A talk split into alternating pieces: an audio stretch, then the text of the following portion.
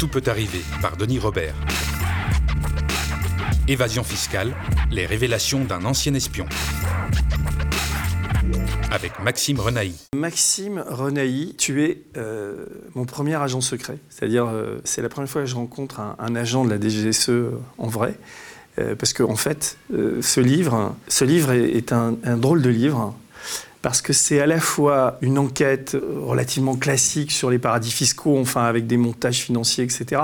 Mais ce serait que ça, ce serait pas formidablement intéressant et ça serait pas un formidable livre. Ce que j'ai trouvé vraiment bien dans le livre, c'est toute cette humanité que tu y mets. Euh, et puis ta vie, quoi. C'est quand même une sacrée aventure. Donc tu es quelqu'un qui bosse dans la finance, on va dire, après on rentrera dans les détails. Et un jour, tu en as marre, tu prends ton, ton téléphone et t'appelles la DGSE. Et tu te dis, bon les gars, voilà, je bosse dans la finance, j'ai plein de secrets et euh, j'ai envie de bosser pour vous. Euh, voilà. Alors les mecs, évidemment, ils ont un doute, quoi. Et puis tu les rencontres et puis commence à se nouer une relation absolument incroyable. Donc on rentre, ça, devient aussi un livre sur la DGSE, sur la France, parce qu'on essaie de comprendre mais quelle intention ont ces types avec toi, enfin, etc. Donc là, c'est assez passionnant. Principalement, le livre, sur une première partie, est sur Jersey, et la seconde partie, c'est le Luxembourg. Mais sur Jersey, tu racontes ta vie à Jersey où tu, excuse-moi, hein, je vais être un peu vulgaire, mais t'arrêtes pas de baiser, tu rencontres plein de nanas, tu joues au poker, enfin, et en fait, t'as une, as une parfaite double vie, quoi, puisque toutes ces nanas te racontent leurs histoires, les mecs avec qui tu joues au poker se lâchent, et ça te permet de récupérer des tas d'infos, quoi. Donc, je, comprends qu'à un moment donné, tu pètes un cap. Je suis un peu long dans mon introduction, mais le livre est tellement foisonnant de, tout ça que, que on, tourne les pages, on se dit putain, mais qu'est-ce qui va se passer, quoi. À la fin, c'est un peu plus calme. Il y a aussi comme un profond malaise dans tout ça c'est-à-dire qu'on se dit que tu décides de devenir agent secret parce que tu vis mal ta vie de, financier, quoi.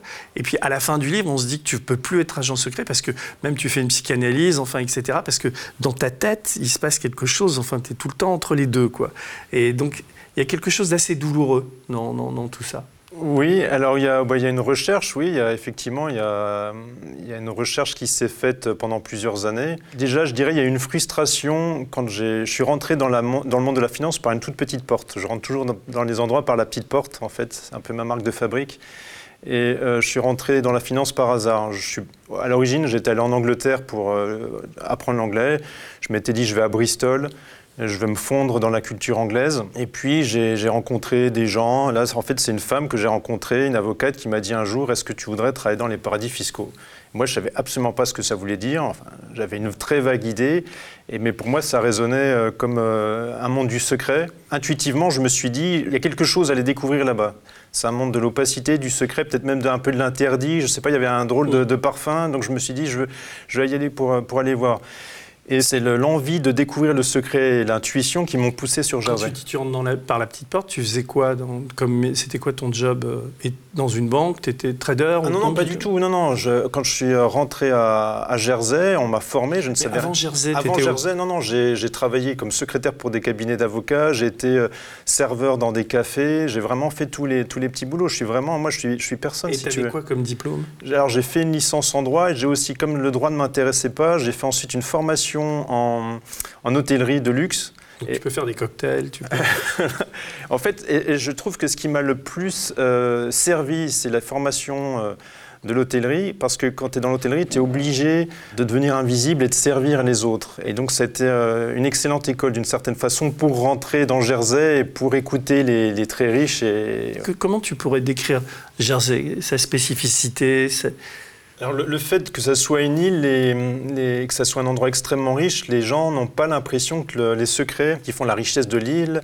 euh, peuvent s'échapper de l'île. Donc euh, c'est un endroit très fermé avec énormément de secrets qui filtre en permanence. les gens, les Jersiens, sont très euh, sociables et ça c'est un, très bon point. Puis c'est un monde aussi avec des comment dire des trois castes un petit peu différentes si tu veux. Il y a les il y a les gens comme moi tout en bas de l'échelle, ensuite il y a les gens un peu plus riches qui travaillent dans la finance à un certain degré un peu plus haut, et puis ensuite tu as vraiment les, les, high class. Les high class, voilà, par mm. exemple ceux que je fréquentais, ils avaient des, certains des fortunes de 900 millions de pounds, je pense à la famille Hamilton. Tu as des phrases sur Jersey qui sont... Euh, il y a un moment, j'ai noté page 72, tu dis à Jersey, les femmes préfèrent leur chien à leur mari. Oui, oui, c'est vrai. Ça, c'est une expression que j'ai apprise euh, un jour quand j'étais avec euh, des femmes qui, était un, concours épique. J'étais le seul homme parmi elles, des femmes très très riches, et elles m'ont dit, Max, nous, à Jersey, les, femmes préfèrent les, les chiens à leur mari. Alors tu, brosses le portrait d'une de tes maîtresses qui est une dame. Euh, à un, moment, tu es très dur avec elle parce que tu parles d'un masque morbide. quoi. Tu dis qu'elle a un visage, qui a quelque chose. Elle fait de la chirurgie esthétique, etc. Elle est double, quoi. Mais tu sens qu'il y a une de cette femme. Enfin, elle s'ennuie, quoi. Elle est riche à, crever, visiblement. Et euh, elle, est quelque chose.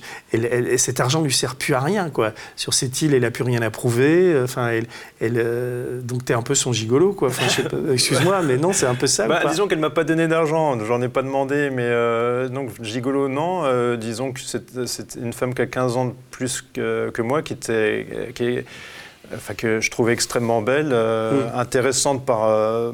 oui, elle a l'air ça, mais en même temps. Sur, et sur d'autres côtés, pour elle, il y avait que l'argent. Donc c'est aussi pour cette raison que la, la relation s'est terminée. Peut-être qu'effectivement, j'étais un peu dur. Je sais que ça a choqué certaines personnes que je parle un petit peu de ce masque euh, mortuaire. En fait, euh, on n'en parle peut-être pas forcément, mais donc moi je suis sorti avec cette femme qui a été refaite au niveau du visage. Mm. Et quand il n'y a plus le maquillage et que vous vous levez le matin ou vous êtes dans la pénombre avec, ben, en fait, vous avez l'impression que c'est un peu, désolé de le dire, mais un peu euh, une personne morte. Quoi. Mm. Vous avez les traits qui sont tirés, c'est pas très, pas très normal.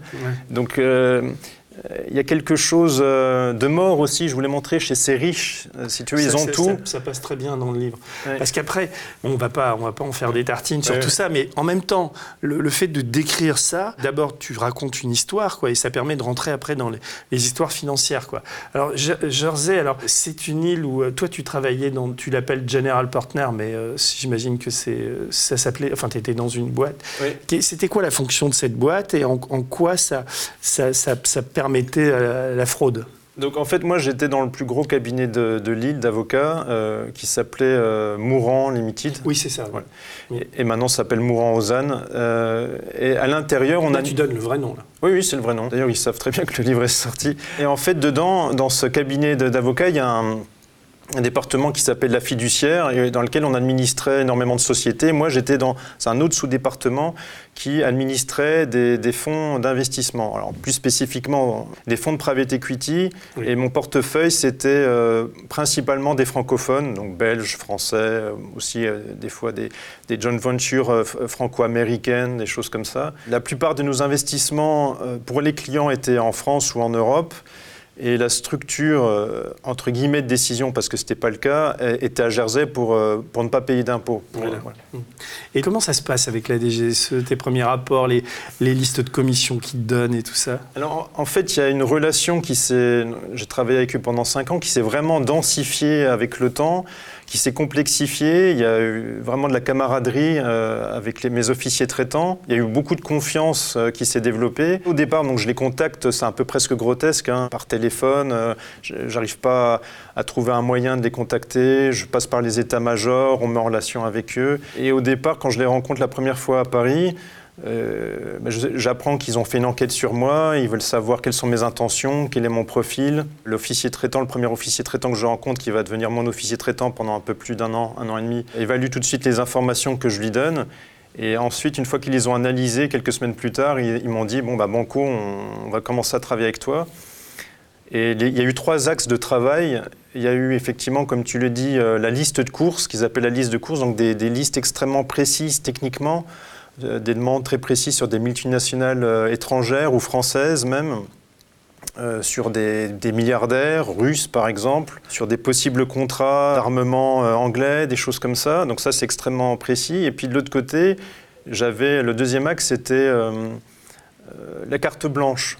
donc c'était essayer de, collecter le maximum d'informations parce qu'on oublie, ça c'est avec le problème d'Hollywood, on croit que les services secrets euh, connaissent tout, savent tout. Et non, les services secrets, même s'ils ont des, moyens euh, incroyables, qui peuvent collecter à distance en faisant du hacking des, milliards de, données sur des serveurs, après, il faut les analyser. On a... Et ce que tu dis d'ailleurs, c'est que les Français, disons au début des années 2000, sont plutôt très mauvais. Ils n'ont pas une culture euh, financière, enfin d'espionnage, etc. À, contrario des, anglo-saxons qui sont beaucoup plus forts. Quoi. Et donc, mais tu as quand même vu évoluer ça. Quoi. Il y a une grosse évolution, je l'ai vu de, de 2006 2007, euh, quand j'ai commencé à travailler avec eux, jusqu'à 2012, j'ai vu même qu'ils ont eu plus de recrutement, parce que j'avais des échos des officiers traitants qui me laissaient filer des informations.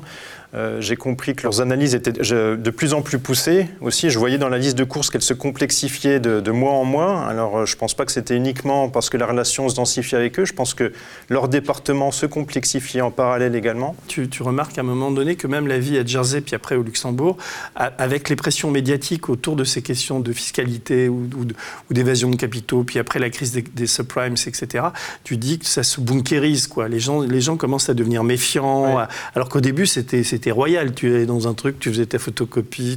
Exactement. Ah, au début, c'était vraiment, c'est hallucinant. C'est un côté totalement amateur. À la bonne franquette, on est en famille. Euh, tu arrives, tu vas au deuxième étage euh, du, plus gros cabinet d'avocats. Il y, a 500 personnes qui y bossent. Ils ne savent pas qui t'es.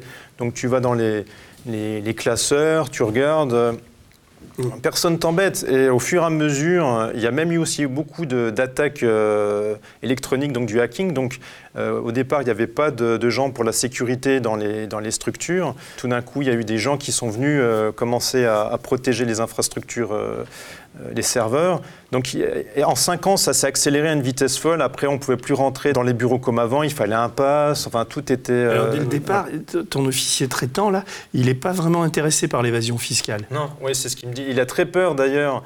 Euh, les premières fois que je le vois, enfin surtout la première fois, il me dit euh, la DGSE en fait euh, par expérience n'aime pas beaucoup les journalistes. Et ils craignent que ton sois un petit peu ou quoi? Ils craignent ils, me disent tout de suite, le premier officier traitant me dit les affaires franco-françaises ne nous intéressent pas. Et à l'époque d'ailleurs, il me parle de, de, Clearstream, donc bon, ça, leur ça les avait vraiment échaudés. Et il y a un truc aussi, c'est une des infos qui m'a les plus intéressé dans le, dans le bouquin, c'est qu'ils ont une grande méfiance sur la solidité des banques, à commencer par les banques françaises. Et ça, c'est terrible. Oui. Ça, c'était. Euh, j'ai gardé cette liste de courses euh, parce que pour moi, elle est restée énigmatique. C'était la, plus complexe, euh, la plus dure. J'ai pas... à Jersey là ou t'es au Luxembourg Sur Luxembourg. Oui. Et j'ai pas réussi à, à, remplir toutes les demandes de cette liste, donc je l'ai gardée un peu comme une sorte d'anti-trophée, si tu veux. Et la question, moi, que j'ai eue quand j'ai reçu cette liste de courses, c'est me dire mais comment ça se fait que les entités, les agences de l'État, de la régulation financière, c'est-à-dire l'AMF et la CPR, ne sont pas en mesure apparemment d'après la liste de la DGSE, de pouvoir dire quels sont les véritables euh, fonds de solvabilité, fonds propres des banques, c'est-à-dire en fait les réserves que doivent avoir les banques et les assurances. Donc euh, la DGSE, donc un bras de l'État me demande, Maxime, est-ce que tu peux nous confirmer que nos banques et nos assurances euh, ne trichent pas et qu'elles passent pas par les paradis fiscaux pour, pour mentir sur leurs fonds propres et les fonds de solvabilité? Moi, ça m'a mis euh, évidemment la puce à l'oreille et je me suis rendu compte que leurs questions étaient absolument légitimes et que les banques françaises trichaient et les assurances françaises également sur ces fonds propres. Tu peux nous dire quelles banques sont les plus fragilisées Qu'est-ce que tu as pu découvrir sur cette, euh, cette hiérarchie offshore, en, tout cas dans, dans les, les, banques françaises? Je dirais, sans rentrer dans le détail, euh, ils ont tous leurs recettes. Ils ont tous une recette pour euh, frauder les fonds propres. Et d'ailleurs, maintenant, même les plus grands experts il y a, euh, dans le monde s'accordent pour dire que la grande majorité des banques euh, trichent sur les fonds de solvabilité et les, fonds propres. Et ils passent en grande... Tu peux expliquer ça pour les, gens qui ne savent pas, solvabilité, fonds propres, ce que c'est pour propres, En fait, bah, disons qu'il y a un pourcentage, en général c'est 8% de, de de l'argent euh, que vous donnez aux, banques qui doit être mis de côté au cas où il y a des problèmes, qu'il y a une crise financière pour pouvoir leur donner le cas échéant. Donc c'est de l'argent en cash qu'on ne doit pas toucher. Et ces 8%, en réalité, en passant par les paradis fiscaux, sont utilisés pour des, investissements, ce qui est interdit par la loi. En fait, la DGSE, les services secrets, donc le plus haut niveau de l'État, cherchent en permanence à savoir si on n'est pas à l'aube d'une catastrophe. C'est un peu ça. Et toi, toi tu es la petite, euh, la, petite souris dans cet univers-là, et, euh, et, tu dois déterminer si est-ce qu'on est, qu'on est sûr que BNP Paribas, Société Générale, Crédit Agricole ou autre, euh, et peut-être des banques étrangères aussi, où ils en sont. Quoi. Parce qu'il y a, parce qu'il y a, oui, Deutsche Bank, on est souvent les, les banques italiennes, on peut dire qu'il y a 32 ou 33 banques systémiques dans le monde. Et, euh, alors là, c'est un avis que je te demande. Qu'est-ce que tu penses de, ça, toi qui as vécu dans ces deux paradis fiscaux? Est-ce qu'on est euh, en permanence à l'aube d'une crise? Est-ce que les banques ont raison Le degré de confiance d'une banque à l'autre? Enfin, comment, comment ça s'opère dans, le détail? C'est un peu terrible à dire, mais il y a une grosse part euh, psychologique. Euh, de psychologie, c'est-à-dire chacun se tient par la barbichette. Et tant que tout le monde joue un peu le jeu, le système se tient, si tu veux. Mais effectivement, bon, moi, je ne suis pas suis pas Nostradamus, je ne peux pas te dire s'il y aura une crise, quand est-ce qu'elle aura lieu, mais j'étais extrêmement surpris de voir à quel point le système était fragile. Moi, c'est ça qui m'a énormément surpris, que derrière ces, ces grandes façades de bâtiments euh, très riches, tout neufs, au Luxembourg, à Jersey, c'était extrêmement mal organisé, la finance extrêmement mal organisée, très très mal régulée. Ah non, mais il est flippant ton livre pour ça. Quoi. Et excuse-moi, je te coupe, mais il y a un, moment, moi j'ai découvert euh, le logiciel euh, Investran, ITEX aussi, et, en fait, on se rend compte que ces tricheurs, en fait, ont des outils qui sont quasi indécelables, quand même n'importe quel contrôle serait opéré dans, dans, ces cabinets ou dans ces banques, grâce à ces logiciels effaceurs. Comment, comment ça fonctionne bah, Par exemple, disons qu'il y a un client français qui va monter un fonds d'investissement à Jersey ou Luxembourg. Là, je donne des exemples d'ailleurs dans le livre. Il va utiliser euh, la plateforme ITEX. Il va voir la comptabilité du fonds qui est basé à Jersey. Il va y avoir accès. Euh, il va pouvoir envoyer des mails qui vont être euh, cryptés, qu'on ne pourra pas déceler. En fait, c'est une plateforme, si tu veux, secrète. C'est-à-dire, s'il y a une descente du fisc chez eux, le fisc ne pourra rien prendre sur les disques durs, il n'y aura rien sur les disques durs. En fait, les paradis fiscaux s'organisent de plus en plus, y compris, euh, on voit que le Luxembourg, c'est pas un hasard, euh, développe énormément les hubs avec les serveurs. Pourquoi? Parce que euh, toutes les infos bancaires euh, qui sont, à Jersey, euh, sont transposées à Jersey au Luxembourg pour que le fisc ne puisse pas y avoir accès. tu dis d'ailleurs, il y a une phrase où tu dis ces types, les types qui bossent dans ces cabinets, enfin où tu travaillais, passent leur temps à créer des, des, illusions, des simulations d'activité, et en fait c'est que des coquilles vides. Donc leur boulot, ça consiste à fabriquer de la substance qu'on appelle nous dans la substance. Nous, on nous donnait des cours dans la boîte où j'étais en disant il faut que vous criez de la substance pour faire croire que euh, le fonds est administré depuis le Jersey, ce qui n'était pas vrai, puisque la décision, les décisions euh, avaient lieu en France, et absolument pas depuis Jersey. Donc quoi, le job d'un job comme le tien ou comme d'autres là-bas, c'était de fabriquer en permanence des, des leurres, des illusions, etc., au cas où il y a un contrôle, parce que en fait, même dans ces paradis fiscaux-là, qui sont quand même super protégés, je pense à Jersey ou à Guernsey ou des, îles anglo-normandes, les, les, les, types craignent quand même un petit peu quelque chose. Toujours un petit peu, oui, oui, toujours c'est ça qui est, étonnant. Alors, et puis aussi, tu balances des noms. Alors, j'ai trouvé ça intéressant parce que tu t'attaques aux, médias français, quoi, mmh. à, BFM, à RMC, et tu cites un nom, Alain Blanc-Rude, et tu expliques qu'en fait, les gains de ces télévisions, de ces médias, tout ce qui gagne en publicité, quand on les regarde, etc., en fait, euh, ça passe par Jersey. Est-ce que tu peux expliquer? Il y a du blanchiment derrière, il y a, il y a enfin, c'est une accusation grave, il n'y a pas ah, de... c'est pas une accusation grave, c'est la réalité. Oui, non, mais je veux dire, Est-ce qu'il n'y a pas d'instruction judiciaire pour l'instant là-dessus? Non, pas que, je, pas que je sache. Et tu n'as pas été poursuivi en diffamation? Pas pour le moment, il y a encore deux mois. Donc ça veut dire que BFM, ou tous ces types qui nous font la morale, ces éditorialistes, je, pense, il y a même des gens que j'aime bien, je pense à un type comme Bourdin, par exemple, sur RMC, quand il fustige... J'ai envie de dire qu'il faudrait qu'il qu balaye devant sa porte pour commencer, en fait. Ouais, mais alors explique, explique-nous ça, quoi. L'actionnariat est offshore de ces, de ces, de ces médias, euh, l'argent remonte offshore, ça se résume uniquement à, ça. Donc euh, pour moi, il y a un problème quand certains journalistes apparaissent comme, euh, comme des sortes de justiciers. Moi, j'en suis absolument pas un. C'est ce que j'ai envie de dire pour Bourdin. Bon, il faut déjà qu'il regarde là où il travaille. Je trouve ça assez marrant. Et puis après aussi, je donne l'exemple du milliardaire français Christian Latouche, qui a plusieurs médias, Lyon Mag, lanceur.fr. Euh, ou aussi euh, Sud Radio et Sud Radio qui soutenaient énormément les Gilets jaunes, etc. J'ai envie de dire, moi je soutiens les Gilets jaunes pour euh, leur lutte pour une, justice fiscale, mais j'ai envie de dire, c'est pareil les gars, si vous voulez une, justice fiscale, commencez déjà à le faire avec Sud Radio et avec votre holding chez... J'ai vu ça, alors c'est paradoxal parce qu'effectivement, moi je connais bien Lyon Capital, ces journalistes et tout, c'est des gens qui travaillent vraiment très bien, qui sortent plein d'affaires, etc. Et c'est vrai que quand moi j'étais surpris de lire ça sur Fiducial, quoi, qui qui, en fait, en fait c'est des, ils sont où euh, C'est quoi leur offshore Au Luxembourg, euh, au Delaware. Euh, ils sont le, Christian Latouche aussi à Malte.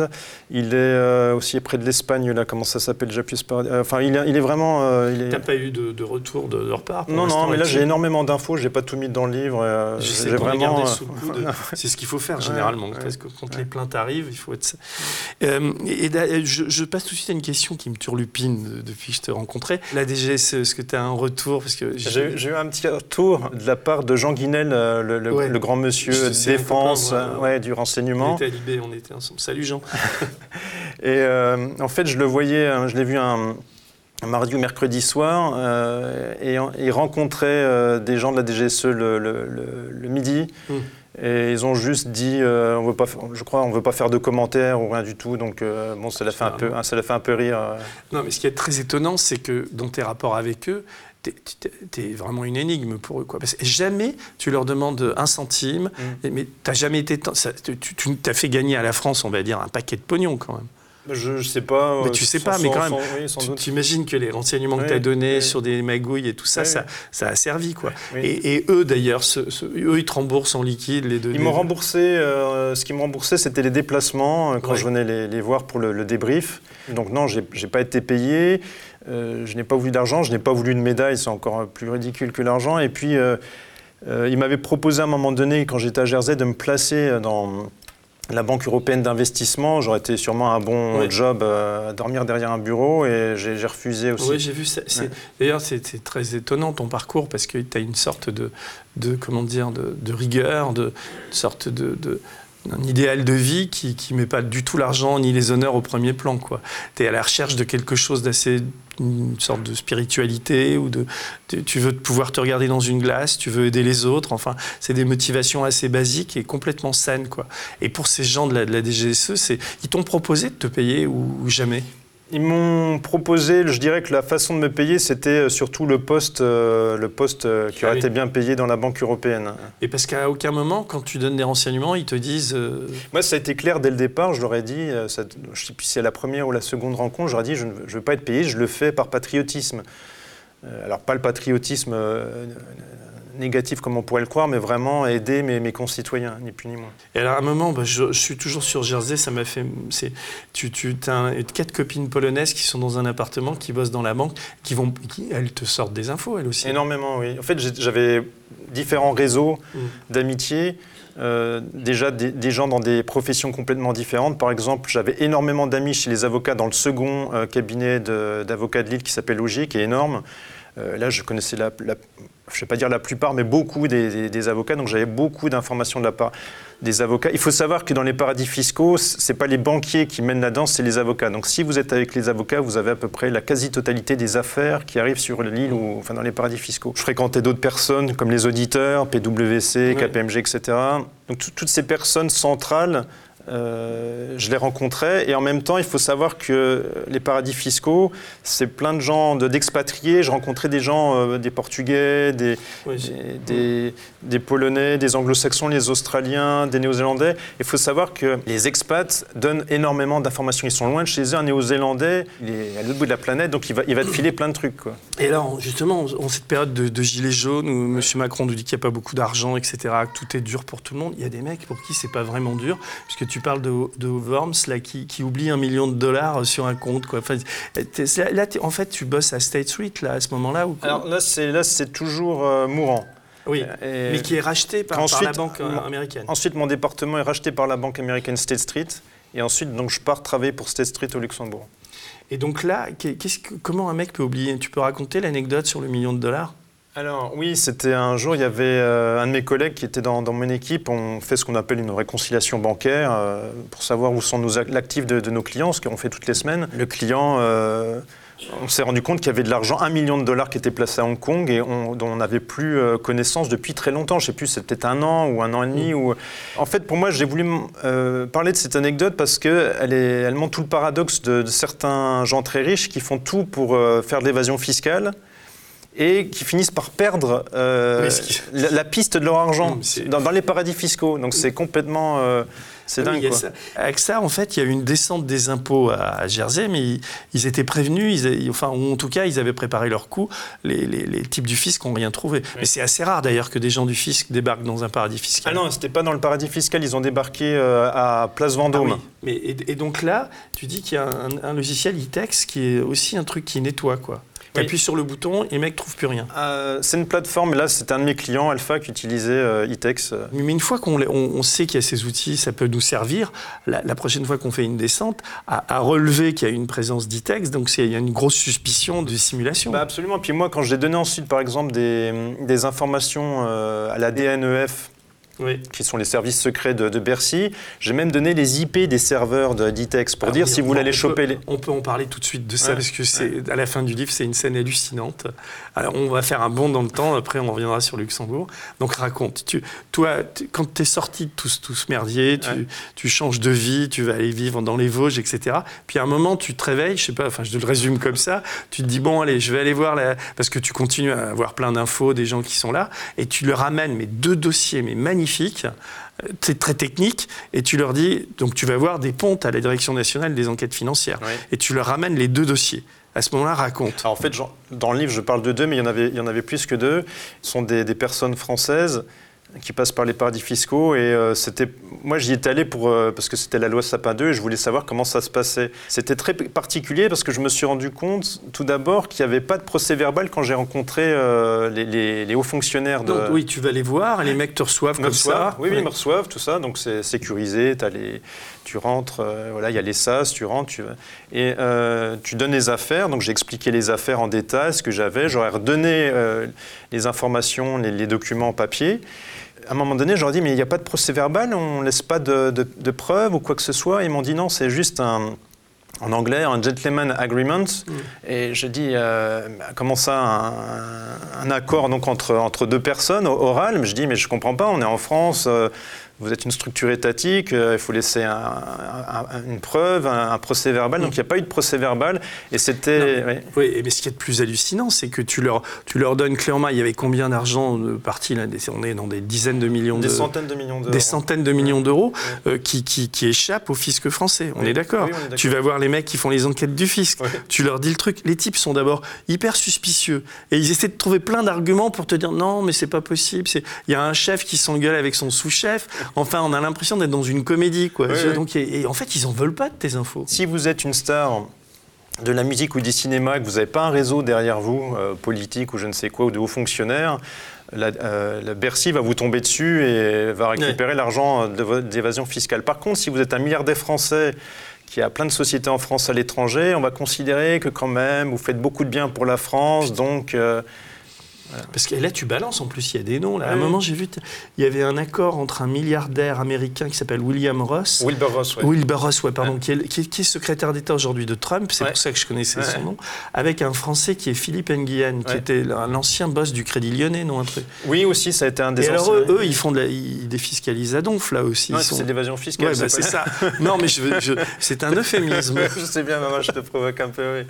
Mais oui, oui. tu peux raconter?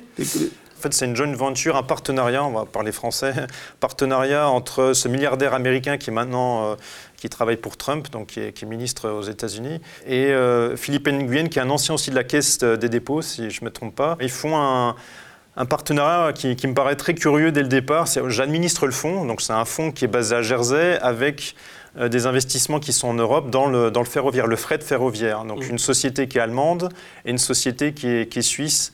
Euh, et les deux sociétés, en réalité, euh, sont les leaders du fret en, en Europe. Euh, donc quelque part, on peut dire que techniquement, il y a bien une sorte de, de monopole qui crée via des, des structures. quoi. Voilà, oui. Et ça leur fait rapporte plein d'argent. Et là, c'est pareil, tu, tu dénonces ça, mais a- à, ta connaissance, il n'y a pas eu de- d'enquête, rien, quoi. Non. Donc les mecs continuent. Tu mets ça dans un livre, euh, pff, pas d'informations ouvertes. euh, euh, Monsieur Nguyen, euh, je- si vous nous regardez, euh, ben, vous avez bien de la chance. Je sais qu'il a été condamné, euh, il a interdiction d'administrer les sociétés pendant 5 ans, il a été euh, condamné dernièrement. Mais Ouais. après aussi, le système se défend, hein, je veux dire. Oui, non mais là, là j'ai l'impression de me moquer, de balancer des noms, etc. Et si je le fais, c'est pas pour provoquer, c'est parce que et, je- et je le fais à- à- parce que ce livre est, est- est complètement charpenté, quoi. Je veux dire, je connais la maison d'édition, je sais que le, le sérieux, je sais que les avocats ont dû le relire, etc. Et, et- et- et si tu dis ces noms-là, c'est aussi une, une forme de provocation, quoi, en disant mais qu'est-ce que vous faites, Oui, c'est oui. Ce qui Qu'est-ce transparaît que de tout le livre. qu'est-ce que l'État fait Voilà. Alors l'État, à un moment donné, c'est ça aussi, c'est flippant. Sur, tu, tu- tu- on, on voit à quel point la faiblesse des États, leur ignorance par rapport, par rapport à la fois aux mécaniques que tu, tu décris, et puis par rapport à ces multinationales. La DGSE, finalement, c'est quasi un épiphénomène, où quand tu vois l'attitude de la, D- la DNF sur ces questions de fraude et de fiscalité, je ne parle pas de- d'autre chose. Je pense qu'on est, je suis très optimiste, je pense qu'on est au début de quelque chose. D'ailleurs, pour moi, tu es un des pionniers, si ce n'est le pionnier en France, euh, qui a commencé à mettre la lumière sur ces histoires-là. Et je pense que, euh, moi, je crois véritablement à la systématisation le, le, le but, c'est pas de faire des grosses révélations, c'est de mettre de la lumière sur ces agissements. Parce que ces gens, moi, j'ai rien contre les riches, c'est pas le problème. Le problème, c'est ceux qui trichent qui me dérangent. Et ceux qui trichent et qui se font de l'argent là-dessus, en, en, trichant, euh, ils basent leur, leur, leur, force, leur domination même sur du mensonge. Donc, si on, met de la lumière sur leurs agissements, je pense qu'on peut réduire leur pseudo-puissance de façon importante. Euh, le but, ce n'est pas, une lutte, si tu veux, euh, avec de la haine ou de la rancœur, c'est vraiment leur demander des comptes en leur disant, écoutez les gars, vous trichez, là ça suffit, on sait ce que vous faites exactement, euh, vous êtes des sales gosses, arrêtez. Alors j'ai trouvé, passe 208, il y a un, un, passage qui m'a intéressé. Euh, sans Alors tu dis, ces informations remontent au plus haut niveau sous forme de rapport au ministère des Finances, au Premier ministre, au Président de la République. Elles seront gardées sous le coude pour être exploitées dans le cadre d'un rapport de force dans l'ombre, dans une sorte de diplomatie parallèle. La question formulée à propos des fonds propres de nos banques me saute aux yeux. J'en déduis que l'État, au mieux, manque d'informations sur ce sujet, ou au pire, doute de celles qui lui sont officiellement fournies, notamment par l'AMF, l'autorité des marchés financiers. Cela donne une idée du pouvoir limité des structures étatiques face à l'empire financier. L'État français est écartelé entre le désir de voir nos multinationales prospérer à l'étranger, quitte à faciliter la fraude via les paradis fiscaux, et son devoir de protection des citoyens français en régulant une activité financière propre à s'emballer. Tu peux expliciter un peu ce, ce... parce que c'est là que on peut être effrayé quoi quand on. La question c'est qu'est-ce qu'un paradis fiscal au, au final oui. Et le paradis fiscal, il y a des gens qui travaillent pour lui euh, directement, indirectement. Et, et moi, dans mon expérience, j'ai vu que les hauts fonctionnaires français et les, les politiques français euh, travaillent pour les paradis fiscaux et que l'État aussi Après, utilise, tu... utilise les paradis fiscaux. Donc on est devant un, un, un, énorme problème. Tu parles des machines agricoles, ça, ça m'a plu aussi, ouais. euh, qui, qui, qui, servent bien à Dassault. Tu peux l'expliquer, ça, ou pas? Les machines agricoles, tu... non, non, alors là, tu parles, je pense, des... quand on, la DGSE me demande d'investiguer oui. sur des schémas de rétrocommission. Ça, ah, oui. voilà. Euh, donc là, c'était. Oui, en fait, il faut savoir que l'État euh, utilise aussi les paradis fiscaux euh, ou les États pour financer des rétrocommissions sur l'armement. Et à un moment donné, la DGSE me demande de trouver les schémas de rétrocommission du compétiteur de Dassault, qui est un Suédois, enfin l'avion est suédois, c'est Gripen, hein, le Gripen. Et on me donne des éléments, en fait, les, éléments qui me sont donnés par la DGSE, c'est une société basée en Inde qui rachète du matériel agricole. Donc voilà, en fait, les, les paradis fiscaux servent évidemment pour plein de choses, à commencer par des rétrocommissions euh, avec des hommes politiques, euh, pour de l'armement, euh, pour les multinationales. La DGSE, sur les LuxLeaks, elle savait tout oui. dès 2010. Quoi. Oui, oui. Tu, peux, tu peux expliquer un peu? Bah, En fait, moi, à un moment donné, on a travaillé avec mon officier traitant pour...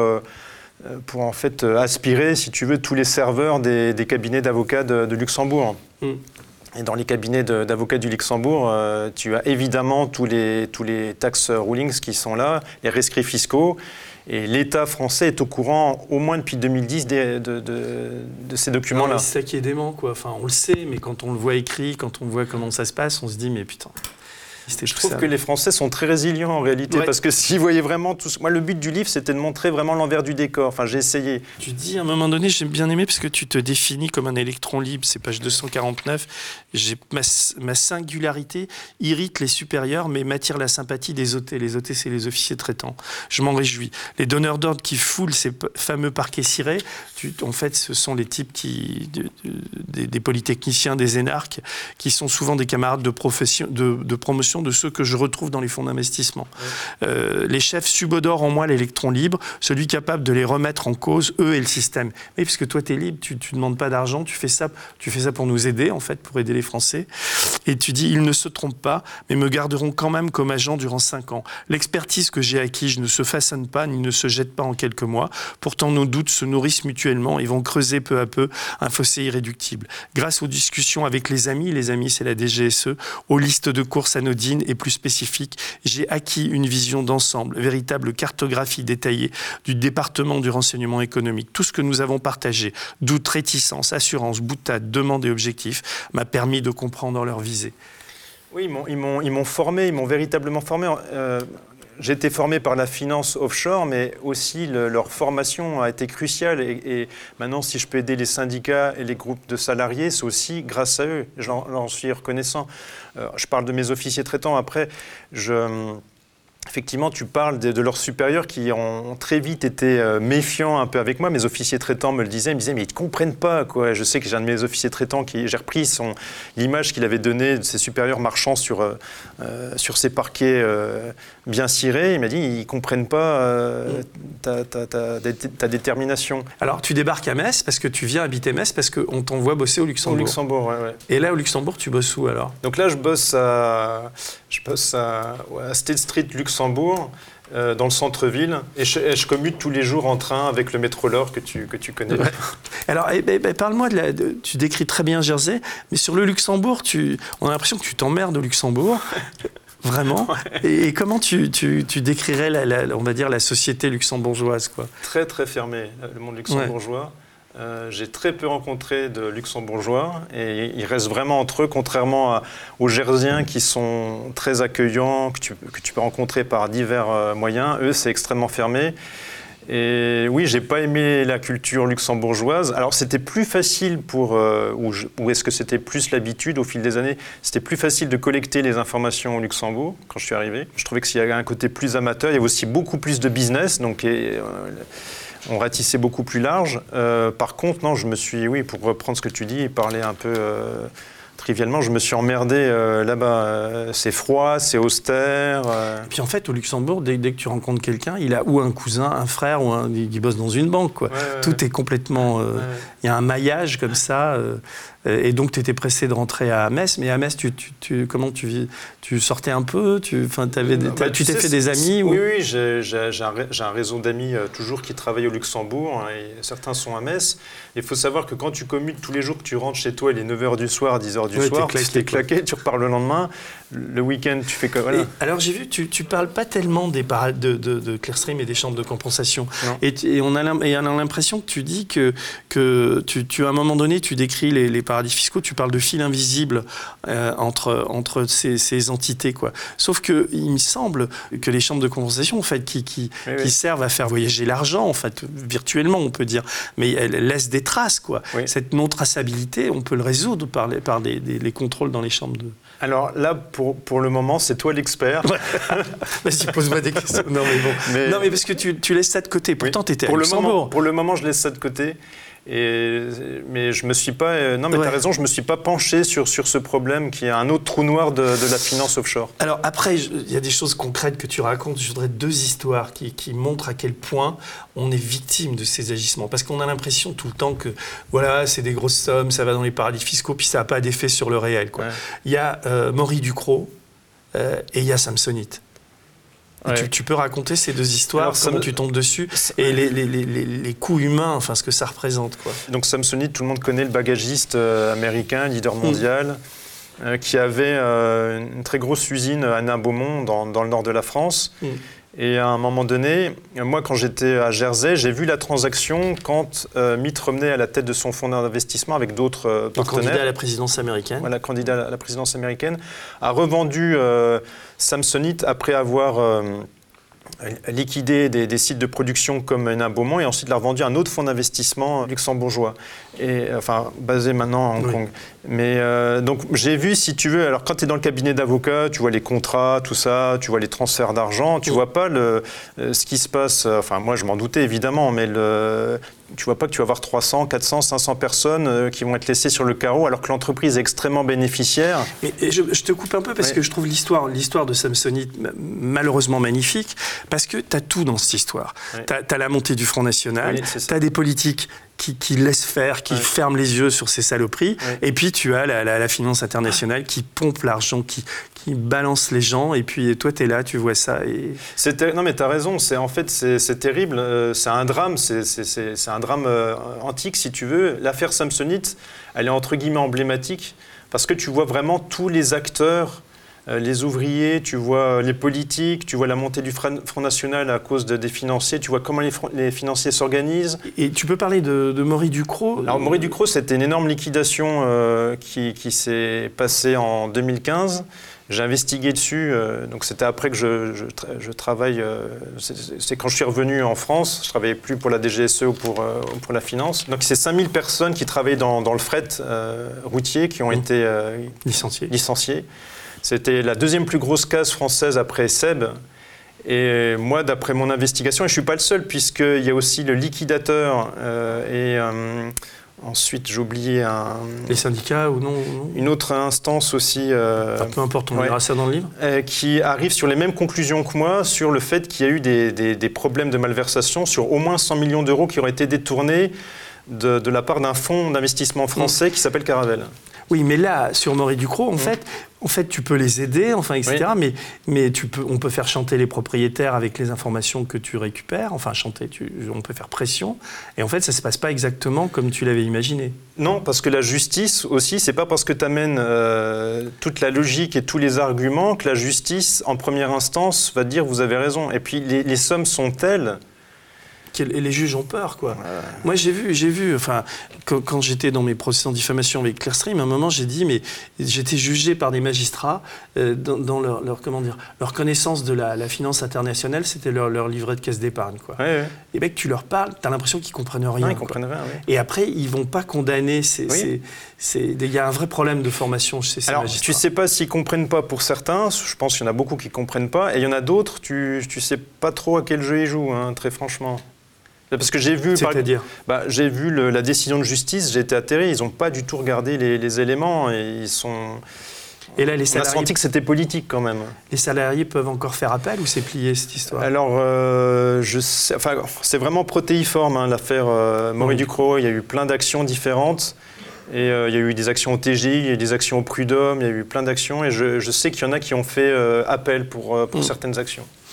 Alors, il y, a, des fois, on dit chercher la femme, et toi, tu dis chercher le hubo. Euh, tu peux expliquer ce que c'est que ah l'ultimate euh Donc, le Ultimate Beneficial Owner, c'est-à-dire la dernière personne euh, qui, détient en fait, ou le dernier responsable, la personne qui détient les actifs ou l'argent d'une entreprise. Avec les paradis fiscaux ou les coquilles, tu sais jamais trop, même si tu t'en doutes, tu sais jamais trop qui est vraiment derrière le dernier responsable. C'est d'ouvrir plein de portes, plein de portes, et tu tombes toujours, toujours. Et l'ultimate, il est dur à trouver quand même. Ou, pas Non, moi ça va, je, trouve. Euh, pour l'instant, j'ai toujours réussi à trouver les UBO. Alors, j'ai lu page, vers la fin du livre, parce que quand on, signe des pétitions sur Avaz ou sur change.org, change là où change. Oui, c'est ça. Oui, oui. En fait, on finance, les, on finance des enfoirés qui, font du offshore. j'ai fait une petite boutade, oui, ils sont basés au Delaware, c'est un des plus gros paradis fiscaux du monde. Hmm. Et, ouais, donc euh, comment ils gagnent de l'argent avec les, pétitions Je crois que tu peux, euh, pour que la pétition marche bien, euh, tu peux donner de l'argent pour qu'elle soit mieux propagée sur les, dans les réseaux sociaux. Donc, vu que les bénéfices ensuite arrivent dans au Delaware, je présume que l'argent qui est récolté ici en France va au Delaware. Alors après, ce qui est intéressant, c'est tu, tu, parles, on parle des fonds souverains, des, fonds offshore, etc. Mais là, il y a la, la notion de fonds, les fonds du fonds c'est-à-dire ces fonds, ces, fonds souverains qui appartiennent aux États. Et on voit donc que les États interviennent aussi dans ce qu'on appelle le shadow banking. Enfin, ils vont aussi dans le offshore pour. Euh, en, fait, ils utilisent finalement les mêmes méthodes que, ceux qui poursuivent. Et on est, à un moment, on est très troublé parce qu'on se dit que même la Caisse des dépôts, qui, est une sorte de dernière banque publique, qui, qui, pourrait, qui devrait être l'honneur de, de, la France et de, même elle, quoi. Je veux dire, moi, je l'avais vu dans l'affaire Quick, mais mais c'est ce que tu racontes et ça donne la nausée. Bah, on voit, oui, la, caisse de dépôt euh, et de consignation qui investit à travers euh, Ardian, euh, donc qui est un, groupe financier qui est anciennement AXA Private Equity, qui est un ancien département de d'AXA. Et Ardian investit dans Mubadala, qui est un énorme fonds souverain d'Abu Dhabi. Ce fonds souverain investit, par exemple, entre autres, dans par exemple de l'armement russe, euh, les Russian Helicopters, mm. ce qui est doublement interdit, enfin ce qui est interdit euh, puisque c'est il y a de l'embargo sur l'armement russe. Donc la France est liée à ça, la Caisse bah, des disons, ils investissent euh, dans un fonds souverain qui fait ce genre de choses, et ce même fonds souverain, comme par hasard, lui-même investit dans l'armement français, la même entité qui reçoit l'argent de la caisse de dépôt. Ouais, j'ai vu ça. ensuite, investit, achète l'armement à Naval Group. Donc il y a plein de choses comme c'est ce que j'appelle la diplomatie, euh, diplomatie, financière. Il y a plein de montages. Alors c'est extrêmement passionnant. Pour moi, c'est un peu le Graal. Ben, on est au cœur de la machine. C'est le cœur de la machine. Pour moi, c'est le Graal. C'est ce qu'il y a de plus opaque. Euh, tout ce qui est fonds souverains et fonds de fonds, les fonds de fonds, c'est pour moi c'est le Graal. Oui, c'est là où tu, tu as Tu as le cœur du système qui est dedans. Ouais. Et on, comme on est tous un peu chasseurs, quand tu arrives à, à, en choper un, tu te dis putain, victoire. Généralement, tu es tout seul quand ça arrive. Ça, Donc tu es chez toi, tu te prends un verre, tu dis bon, ça, c'est exactement ça, oui. Et tu vois tout d'un coup que euh, bah, tu, tu, vois que la, les instances de l'État euh, violent des lois en, en, passant par les paradis fiscaux. Euh. Alors, j'étais passionné aussi, j'ai encore deux, trois histoires, mais parce que tu dis, je savais que la France, donc c'est avec Emmanuel Macron, là, maintenant, enfin, je veux dire, c'est pas lui qui a pris cette décision, mais ils ont installé le Louvre aux, aux Émirats, qui a été construit par des, des esclaves, on va dire, et que la France a récupéré 975 millions d'euros. Euh, grâce à, de, de, au, au, fonds émirati, oui. et que en fait, tu dis que euh, ça finalement, ça va servir à la guerre contre l'Iran. Enfin, tu, tu, oui, tu... en fait, ça fait partie euh, de la diplomatie financière, si tu veux. C'est une façon. D'ailleurs, il y a d'autres personnes bien avant moi qui ont parlé de ça de façon très précise. Le, par exemple, le Louvre à Abu Dhabi, il est euh, avec des œuvres d'art françaises, tu te doutes bien que s'il y avait une guerre un jour entre l'Iran et Abu Dhabi, avec des œuvres d'art euh, françaises, la France ne laisserait pas faire une, une telle guerre. Mais tu, pour protéger ces œuvres d'art, enfin, tu. Ah oui, c'est, oui, non, non, c'est, c'est, c'est aussi con que ça. Ah, c'est aussi con que ça. Et d'ailleurs, je te dis, c'est des experts qui le disent. Je reprends mm. euh, la thèse. D'accord. Oui. Et alors là maintenant, enfin à la fin de, à la fin de ton livre, alors il y a un personnage que j'adore, puis c'est mon vieux copain Gérard Longuet. Gérard, si tu nous regardes, euh, salut. Il, moi un jour il a dit que j'étais le Jules Verne de la finance, ah ouais? Puisque bon il, il, me doit quelques déboires quand j'étais à Libération, mais là tu l'allumes quand même là. Ah ouais. Et là je, je donc euh, il est alors pendant qu'il était, c'est quand même énorme ça. Moi, je ne le savais pas, hein, mais peut-être c'était sorti, je ne sais pas. Sur, c'est jamais sorti. C'est jamais ça. sorti. Pendant qu'il était euh, président de l'UMP au, au, Sénat, il était administrateur d'un fonds qui s'appelle Sea Invest Afrique qui est un, un fonds basé au Luxembourg, oui, une société basé au Luxembourg, une société, offshore. Ouais. Donc le gars, il est il est, il est, président de, au Sénat de, du groupe UMP. Alors après, il a un petit, des petits scrupules quand il devient ministre, donc il lâche l'affaire pendant bah, un an. Moi, en fait, moi, moi, ce qui, ce qui, ce, m'a étonné, si tu veux, c'est de voir euh, un type comme euh, Barouin et Longuet, qui sont administrateurs oui, tous les deux aussi, oui. sur cette société luxembourgeoise qui fait du, du trading de matières premières, euh, donc achat-revente de matières premières, notamment du cacao. Mm. Il faut savoir que le producteur, le leader mondial du cacao, c'est la Côte d'Ivoire. Je crois qu'ils produisent 80 dans, dans, le monde. Et euh, Sinvest euh, Afrique fait énormément de business avec la, la Côte d'Ivoire. Et euh, Gérard Longuet est administrateur de cette société jusqu'à deux ou trois jours, quelques jours avant qu'il devienne ministre des Armées. Ensuite, euh, je crois, je ne sais plus, c'est une semaine ou deux semaines après qu'il était nommé ministre des Armées. Il démissionne il, de son poste de voilà, mais, mais, en même temps, il y a la guerre qui est déclenchée en Côte d'Ivoire. En Côte d'Ivoire. La guerre, les, les, est, est pas étrangère à cette guerre. En tout cas, il y a un grave conflit d'intérêts. Il faut savoir qu'une fois qu'il a, euh, qu'il est revenu, qu'il a. Tu peux a... expliquer le conflit d'intérêts? Parce que pour bah, les gens, je sais pas évident. Oui, le conflit d'intérêts, disons, euh, la, le, sa société luxembourgeoise fait énormément de, de business, euh, principalement avec la Côte d'Ivoire, qui est le producteur leader majoritaire de, de, du cacao dans le monde. Mm.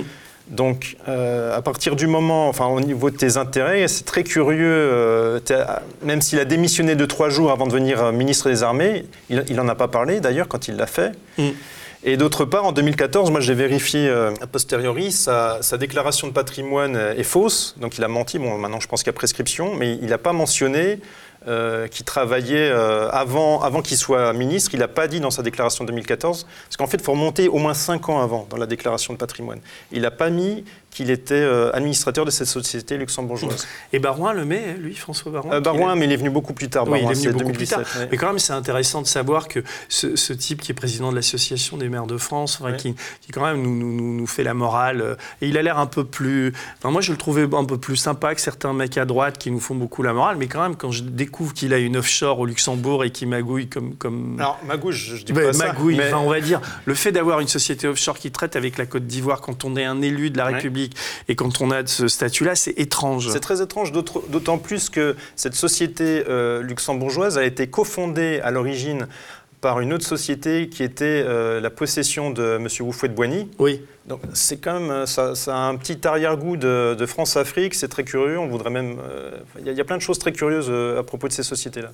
Oui, et puis surtout que tu... Oui, il y a la presse qui m'a bien intéressé, parce que je suis lorrain, comme ouais. tu le sais, et, et, et tu, on, dans la Meuse, ils ont, ils ont construit, la CMI là, a construit euh, avec de l'argent public. Oui, oui, oui. Donc CMI, c'est une, par rapport au, au fonds offshore, c'est quoi? C'est une, une filiale du fonds offshore ou c'est une, une, une, propriété du fonds offshore C'est une filiale du fonds offshore. Voilà.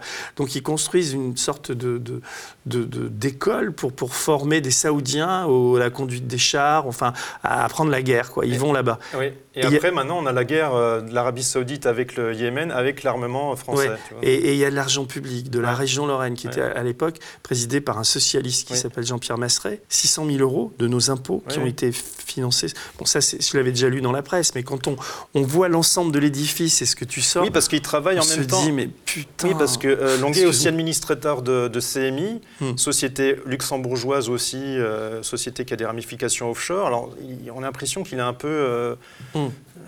Moi, ce que je voudrais bien, c'est ouais. que les électeurs de, de, de, Gérard Longuet et de François Barouin, enfin, même si Barouin a visiblement une responsabilité moindre, mais quand même, ouais. quoi, il est, il est, dans, il est administrateur de, cette, de ce fonds offshore, enfin, il faut qu'il le sache, ça. Et il faudrait que ces deux élus de la, de la République s'expliquent sur ces, ces, ces questions-là. Et nous disent aussi qui sont les actionnaires de ces sociétés. Oui, ça mais nous bon, euh, voilà, ça nous intéresserait beaucoup, quoi. Et autrement, ben, on est prêt à. Enfin, non, j'ai pas trop envie d'aller en procès avec eux, mais je veux dire, à un moment donné, il y a quelque chose, comment dire, de, de lassant dans tout ça. Et, et, tu, et celui qui te parle, il en a eu un paquet des procès en diffamation. Après, tu gagnes et les mecs continuent. Quoi. C'est vraiment pendant les affaires, les affaires continuent. Mais là, ça prend, ça prend des proportions de dingue. Et en période de gilet jaune, où, où quand même, c'est toujours la même question. Quoi. Comment un pays aussi riche que le nôtre produit autant de pauvreté? Et voilà. Et donc là, on a un, président de la République qui, est, qui, est, qui, nous fait des leçons de morale, lui aussi, qui nous fait des, des déclarations publiques, etc. Et, et, et, en coulisses, ça continue, ouais, ça continue. Tout ce... Ouais, je crois aussi, j'avais entendu il y a quelques années euh, par un salarié euh, qui avait été renvoyé dans une grosse liquidation qui, pour moi, est frauduleuse. Il avait dit Il est où le pognon? Mmh. Et moi, j'avais envie, j'avais envie en même temps de, de, répondre à ces gens-là, ces amis, à leur dire l'argent, il est, il est, il est, il ouais, est là. Tu, tu, décris où est l'argent, ouais. tu as, cette photo de poupée russe. Et on peut Alors, aller le chercher. Écoute, comme on a allumé, euh, il y en a un dernier là quand même. Fillon. Qui, voilà, Fillon et De Castries, quoi. Ouais. Tu vois, c'est les, les, vedettes. Donc, quand tu regardes, tu lis des, des, canards, enfin des journaux que personne ne lit, comme l'Opinion ou, ou, les pages saumon du Figaro. C'est des vedettes dans ces pages-là, quoi. Et alors, euh, ces deux-là, euh, en te lisant, alors c'est marrant parce que eux, eux, ils sont associés dans un, dans un fonds qui se trouve aux Bermudes. Qu'est-ce qu'on peut dire de, de, de, ces deux personnages et de leurs Alors investissements moi, moi, y a, offshore? Si tu veux, il y, a quelque chose, j'en parle, d'ailleurs je donne les informations euh, à la Direction nationale des enquêtes financières, je dis, D'ailleurs, le PNF maintenant fait des enquêtes, alors pas spécialement, pas spécifiquement sur euh, De Castres ou sur, enfin De Castries ou sur euh, ou sur Fillon, mais euh, je parle de ce qu'on appelle le carried interest. Alors carried interest, qu'est-ce que c'est? C'est tout simplement, très simplement, des gens qui sont basés en France, des financiers, qui sont rémunérés pour leur travail qu'ils font en France, au Luxembourg, à Jersey ou ailleurs. Ouais. Et ça, c'est totalement illégal. Imagine que toi, si tu étais payé, euh, que, ça soit, que tu sois payé directement sur un compte offshore. D'ailleurs, nous, ça nous arrangerait bien aux médias. Il faudrait qu'on y réfléchisse, qu'on ait, parce que là, on, pff, ça devient dur, tu sais, financièrement à tenir. D'ailleurs, je fais un petit rappel aux gens qui ont, qui, qui voient qu'on parle assez librement de tout ça. Je pense que on, sur un autre, dans une télé ou tout ça, personne parlerait aussi librement qu'on mmh. parle tous les deux. Et si on a cette liberté, c'est grâce aux gens qui nous financent. Mais même si vous aviez des fonds offshore, moi, je les prends, quoi. De toute manière, ce qu'il faut, c'est qu'on continue à vivre, à faire une information libre, etc. Et euh, non, je déconne sur les fonds offshore, mais quand même, quoi. C'est, enfin, ce qui ressort de, de, de, tout ça. Tu cites un type que j'adore à la fin, qui est Gabriel Zuckman, euh, qui, qui, qui, veut créer un cadastre des paradis fiscaux, etc. Et tu dis aussi à la fin, enfin, toi, finalement, ce qui, ce qui va euh, résoudre tout, tout ça, enfin, personnellement, après avoir eu cette vie et tout ça, tu crées un, un, un site qui s'appelle lanceurdalerte.org où, tu, où tu, tout ce que tu as appris, tu le mets au service de, à notre service. Quoi. Oui. Et d'ailleurs, je te fais un appel d'offres. J'espère que tu vas venir travailler avec nous avec et qu'on va sortir plein d'affaires. Et, et, et, et, voilà. Donc c'est pour ça que c'est important. Parce que quand on, on ça s'appelle là où est l'argent, mais euh, c'est aussi un mode d'emploi qui, qui, qui, nous dit là où on doit récupérer l'argent on va dire que c'est notre conclusion. Ok, super. merci beaucoup bah, merci de ce livre et de ta, ta, présence aux médias. Merci Denis. Au revoir. Au revoir. Le média est indépendant des puissances financières et n'existe que grâce à vos dons. soutenez-nous sur lemediatv.fr. Et pour ne rien rater de nos contenus, abonnez-vous à nos podcasts.